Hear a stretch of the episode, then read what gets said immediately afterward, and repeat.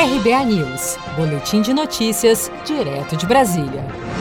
Segundo dados atualizados do Ministério da Saúde, divulgados na noite desta quinta-feira, 27 de agosto, o Brasil já acumula 3.761.391 casos confirmados e 118.649 mortes pelo novo coronavírus.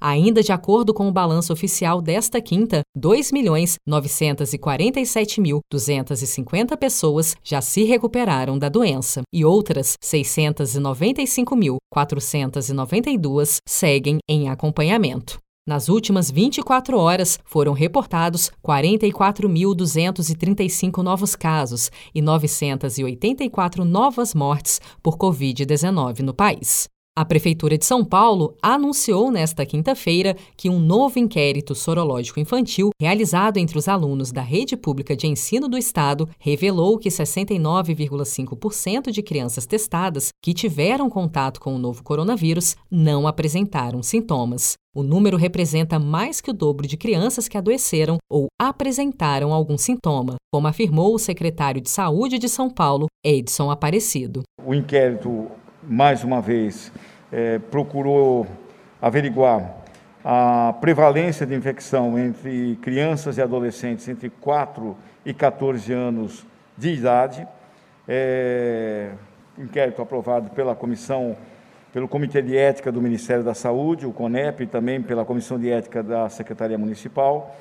Nós selecionamos mais uma vez três extratos, totalizando a pesquisa em 6 mil é, mais uma vez, 6 mil é, crianças e adolescentes, 2 mil alunos no ensino fundamental entre 4 e 6 anos, 2 mil entre 6 e 10 anos no ensino fundamental 1 e mais 2 mil é, entre 11 e 14 anos no ensino fundamental é, 2. A proporção de crianças assintomáticas é de 69,5%, duas vezes maior do que as crianças que apresentaram sintomas.